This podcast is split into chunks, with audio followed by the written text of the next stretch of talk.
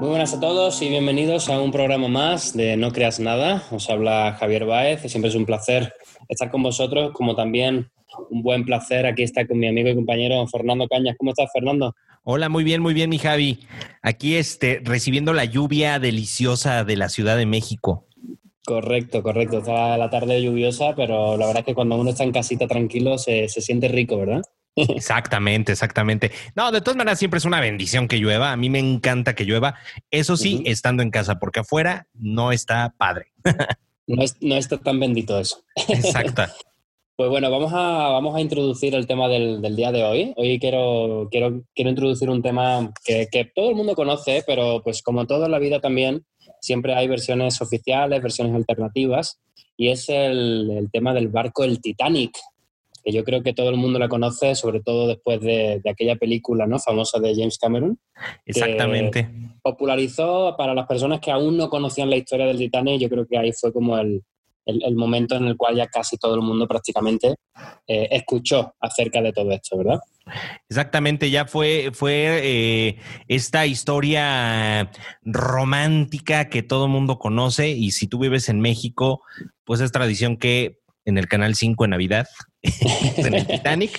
Siempre este, sale, ¿no? Exactamente, pero fíjate que sí es, es, a raíz de esta película, pues muchas personas empiezan a, a, a, despertar esta curiosidad, aun cuando ya se sabía de estas expediciones, este, de cuando lo encuentran eh, prácticamente el barco y este halo de misterio, ¿no? Porque finalmente sí. está eh, hundido en una zona, este, pues de muy, muy difícil acceso, vamos a decirlo de esta manera, que gracias a la tecnología, eh, que, que, vino avanzando, pues pudimos ver estas imágenes que también aprovecharon este para, para la película, ¿no? Con estos avances.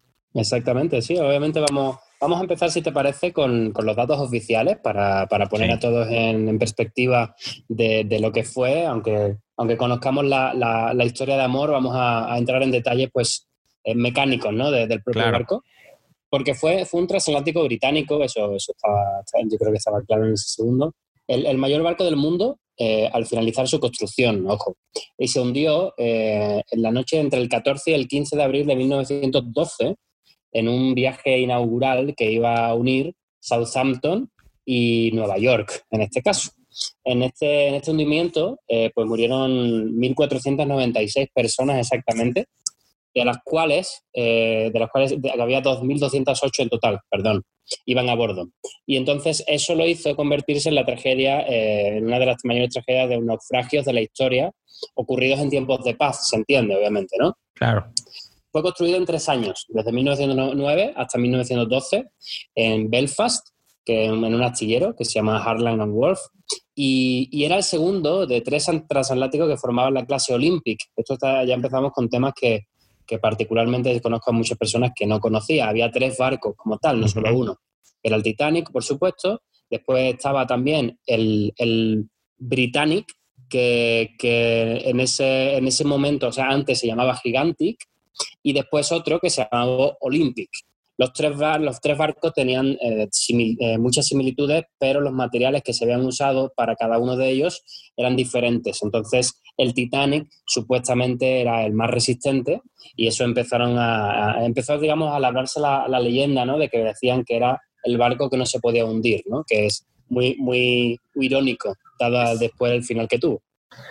Es exactamente, este, eran tres barcos efectivamente muy, muy parecidos de esta, de esta misma clase, eh, muy, muy, muy iguales, y donde vienen estas teorías de conspiración es en base a un tema de dinero, un tema de seguros, porque se habla uh -huh. que el Olympic tuvo eh, previo a, a, la salida del Titanic un accidente, un, un choque con, eh, con, otro barco, y el seguro determinó que había sido culpa del Olympic, entonces no iban a cubrir, por ejemplo, las reparaciones y todo esto. Entonces se habla, se dicen estas teorías conspirativas que los dueños cambiaron el barco cuando estuvieron juntos en un, este, en un momento dado, estuvieron uh -huh. juntos en un astillero y ahí hicieron el cambio. Exactamente, sí, la, la compañía de, del Titanic y de lo, del Olympic era la Wade Star Line, que el dueño era Joseph Bruce Ismay, que se llamaba, Y aparte eh, entra, entra en juego un, personaje bastante oscuro en, todas estas teorías de la conspiración, que es JP Morgan, ¿no? JP Morgan, en este caso, que es un banquero, empresario multimillonario en aquel entonces, que fue uno de los pioneros además de la creación de la Reserva Federal de los Estados Unidos. Y ese fue el que eh, habló y, y curiosamente, poco antes de zarpar el Titanic, lo aseguraron eh, para protegerlo de, posibles accidentes, en este caso, ¿no? Y, sí, empezamos a hablar un poquito de teorías de la conspiración en el sentido también de que obviamente en el nombre, el nombre estaba puesto con una, gran plancha de acero y cuando se encontró posteriormente, años después, los restos de, de, este barco, empezaba a verse entre el nombre una M y una P, que obviamente pues tiene toda la pinta de ser del Olympic, en este caso, ¿no?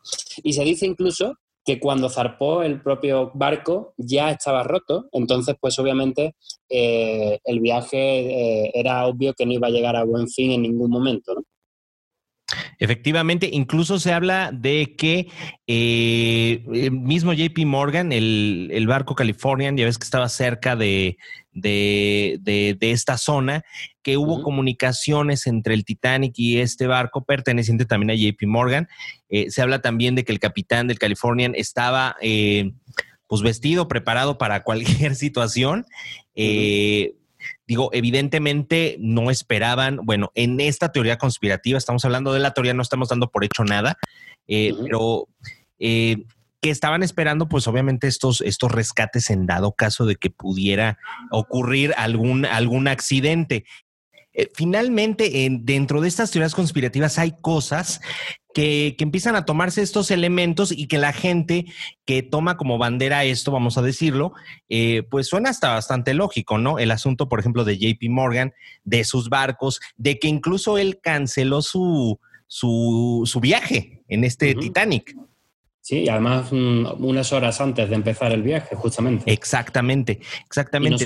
Y no solo, él, ¿eh? es que ah, eso es una de las cosas que quería comentar porque de, alguna manera, tal y, como, tal y como se planteó todo esto, el hundimiento del Titanic eh, realmente marcó, si todas estas teorías de la conspiración fueran ciertas, que como tú bien has dicho, no estamos dando nada por hecho, sino que estamos exponiendo todas las versiones posibles, pues de alguna manera pudo marcar el devenir económico del mundo entero. Y eso, eso tiene sentido porque dos años antes eh, de, lo que es eh, la, salida del Titanic de este, en este viaje, hubo una reunión de varios multimillonarios en, Georgia, en Estados Unidos, para la creación, como había comentado antes, de la Reserva Federal o lo que era el Banco Central de los Estados Unidos, ¿vale? ¿Qué pasaba? Que entre ellos estaban varios representantes de JP Morgan, eh, podemos dar nombres como Paul Barbour, Arthur Vanderbilt o Henry Davidson, que, obviamente no son tan conocidos a, a, nivel actual, pero para los que les guste todo este tipo de, de información yo creo que les puede servir, y otros tantos, ¿no? Y la Orden Jesuita Europea, por cierto, que también estaban dentro de, la creación de este, de este, banco. Y ese mismo año había otro grupo de multimillonarios muy, muy influyentes que se estaban oponiendo a dicha idea y querían otro, otro tipo de, economía a nivel mundial, digamos, eh, no de la manera que se, que se creó posteriormente. Y entre estos estos otros multimillonarios estaban John Jacob Astor IV, que era una persona que de las más ricas en ese momento en el mundo, Guggenheim y Isidor Strauss y otros más, ¿no? Estos tres fueron invitados a viajar en la primera travesía del Titanic. Y para que aceptaran, JP Morgan y Arthur Vanderbilt, que estaban en el otro grupo, dijeron que iban a viajar con ellos.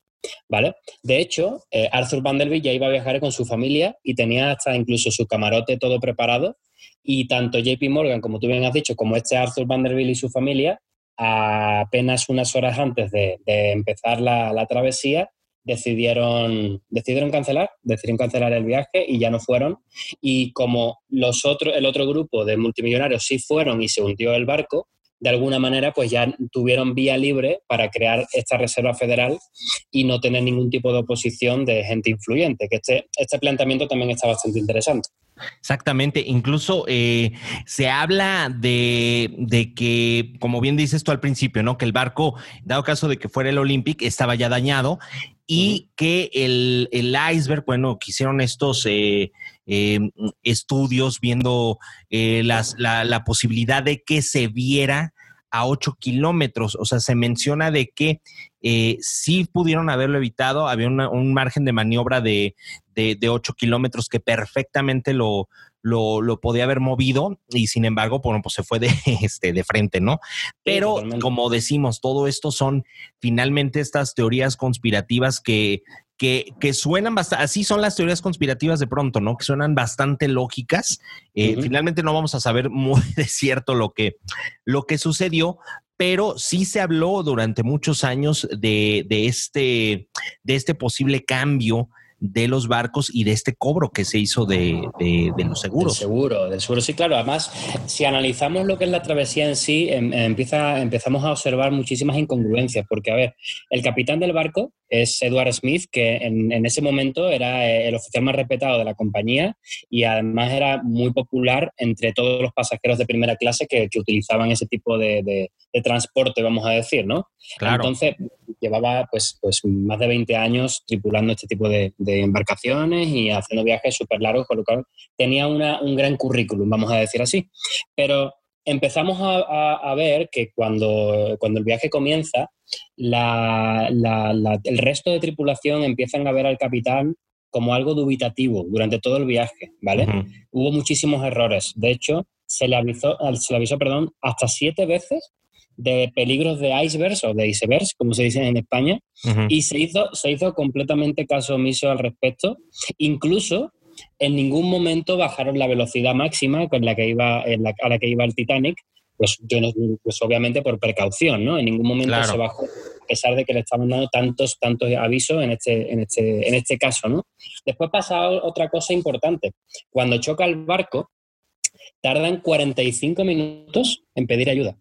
Y aparte, en lugar de lanzar las bengalas rojas, que son las normales que se pueden usar en ese momento para, para pedir auxilio, se lanzan unas bengalas blancas que se pueden interpretar de muchas otras maneras. ¿Qué pasa? Que al parecer, cuando se choca este barco y cuando empieza a hundirse, a, visión, a visión, o sea, como a, menos de 100 kilómetros había otro barco que podría haberlos rescatado en ese momento. Pero claro, como no vieron en ningún momento las bengalas rojas de pedir auxilio, pues simplemente pensaron que estarían de fiesta o que simplemente lo tiraron por otro motivo cualquiera. Y el segundo barco más cercano sí estaba ya a cuatro horas aproximadamente de, del propio Titanic, ¿no? Entonces, seguimos con las incongruencias que no tendrían sentido cuando estamos hablando de un viaje con eh, sus pasajeros de primera clase, que es súper importante, que era, lo, pintaron a nivel mediático como, como una cosa espectacular y no se tuvieron ese tipo de, cuidados en este momento. ¿no? Y aparte, pues como, como último dato también importante, es que los primeros botes salvavidas que lanzaron al mar tenían una capacidad de 70 personas todos y al principio los primeros los llenaban con 14, 15 personas máximo. Entonces, obviamente, todo, eh, si empezamos a, encajar todas las piezas, nos damos cuenta que algo raro pasó ese día. Eso es, eso es algo que, no podemos negar, ¿no? Claro, y, lo cierto, mira, dejando a lo mejor esta teoría conspirativa, este, lo cierto es que eh, fue una tragedia de proporciones inimaginables, o sea, mil cuatrocientos y pico personas eh, fallecieron en ese, en ese accidente. Dejando de lado esta teoría conspirativa, yo te podría decir que en esta eh, mentalidad de decir, no, este barco es, eh, eh, nunca se va a hundir, es uno de los más grandes del mundo, etcétera. Creo que el error empieza en, en esa parte, ¿no? como bien dices, los, los, los, salvavidas iban a menor capacidad porque mucha gente no se subió, porque era una cuestión, incluso yo me imagino que lo veían como algo como preventivo de pues bajen si quieren, o sea, no, había, no había tanto problema. Eh, y, todo es una serie de eventos desafortunados, de estas cadenas donde, eh, como efecto dominó, ¿no? Donde empieza por caer una pieza y se va con la que sigue y con la que sigue, con la que sigue. Y después de tener este, este, ¿cómo, cómo decirlo? Este esta serie de eventos desafortunados es muy difícil, ¿no? Entonces, de ahí que vengan estas teorías conspirativas que encajan perfectamente, ¿no? Sí, totalmente. Ya digo, yo, yo particularmente desde hace desde un tiempo a esta parte, yo ya no creo en las casualidades y aquí ocurrieron demasiadas cosas, casualidades en este caso, ¿no? Y como, como también como punto un poquito ya, pues, eh, alejándonos un poquito del día en del hundimiento, pero, pero tiene algo que ver, no sé si conoces tú esta historia, Fer. Ah, en 1898, que fue 14 años antes del naufragio, se publicó un libro. El autor fue Morgan Robertson y el libro se, llamó Futility, o sea, futilidad en español. Y curiosamente este libro narra una historia que es un barco que se cree que, que no se puede hundir eh, y que se llamaba Titán y que cuyos pasajeros ella, eran pues gente rica, despreocupada, etcétera, etcétera. Lamentablemente para esta, esta tripulación, el barco choca en una fría noche de abril contra algo parecido a un témpano de hielo. Te estoy hablando de la sinopsis del libro, ¿va? Además de hundirse en el mismo mes del año que el Titanic, ¿vale? Curiosamente, el Titán de este libro tiene casi el mismo peso, longitud y capacidad de pasajeros que el propio Titanic y de alguna manera pues también se ha, se ha hablado de que fue una especie de, pues, de predicción o de aparte pues como pues, un, un, poco maquiavélico, ¿no? De decir, vamos a hacer un libro contando lo que va a pasar luego para que, para que puedan hablar más de mi libro, ¿no? En este caso. Sí, no, bueno, pues son estas, estas eh, casualidades, no sé, o sea, no, no, no, no sé, o sea, de pronto hay ciertas cosas que encajan. Ahora también eh, hablando de la pandemia, ¿no? De, de varios libros que, que, habían dicho sí, una pandemia mundial y etcétera. No recuerdo el título, pero este, pero que encajaba perfectamente, ¿no? Incluso decían 2020 va a pasar esto. Entonces, Son, son de estas coincidencias que miran y mandadas a hacer. Eh, digo, finalmente el, universo, el mundo es tan grande, con tantas posibilidades que pues claro que nos tocó y que se ajustara, yo así lo veo, eh, pero este, pero bueno, pues finalmente así sucedió aquella noche de, abril de 1912 y, y, pues ahora sí que tú crees lo que quieras, eh, como bien decimos aquí, no creas nada. Eh, se ajustan perfectamente, léelas porque son muy interesantes, incluso todas estas teorías, como decías. Eh, yo no sabía, por ejemplo, eso de, del, del banquero JP Morgan, es bien interesante también y, y, claro que se ajusta.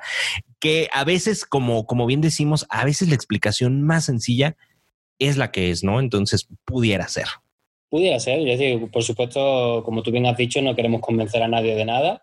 Yo particularmente me, gusta, me gusta decantarme y me parece, como, como, hemos dicho, muy sospechoso todo lo que pasó y me, da, me, hace mucho sentido, ¿no? Me resuena mucho toda esta información de JP Morgan, de, de que de alguna manera querían quitarse de en medio a estos, estas personas influyentes del bando contrario, vamos a decir así, para tener, pues, pues eso, vía libre y hacer lo que se les diera la gana, como pasó posteriormente, que justo eh, tres, cuatro años posterior al, hundimiento del Titanic empezó la, primera, la, Gran Guerra, que se llamó en su momento, la Primera Guerra Mundial, y hubo una serie de, acontecimientos en esa década que marcaron completamente la, la creación de ese, de ese Banco Mundial que hoy día rige la economía de, de todo el mundo y, que obviamente pues, ha tenido muchísimo, muchísima repercusión, ya no solo en JP Morgan, sino en todos los, los millonarios y los banqueros que estaban, digamos, en ese momento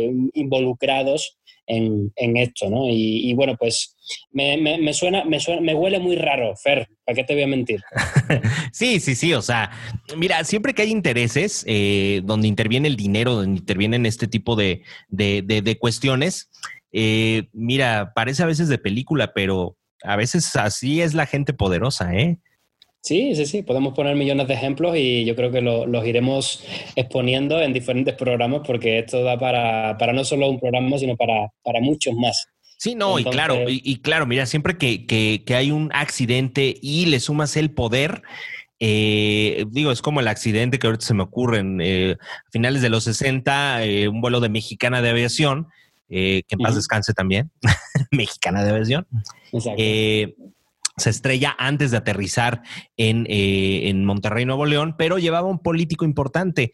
Este, el político era Madrazo, Carlos Madrazo, si mal no recuerdo el nombre, que, bueno, para los que nos escuchan en otras latitudes y no están familiarizados con la política mexicana, bueno, pues era papá del que después fue candidato a, a la presidencia de la República, gobernador de Tabasco, Roberto Madrazo Pintado pero había intereses de que él se podía haber lanzado a la presidencia, que era un buen candidato incluso, un candidato que rompía con este PRI. Si ustedes, eh, les repito, se, nos escuchan de otras latitudes, bueno, pues el PRI fue la dictadura perfecta durante muchos años.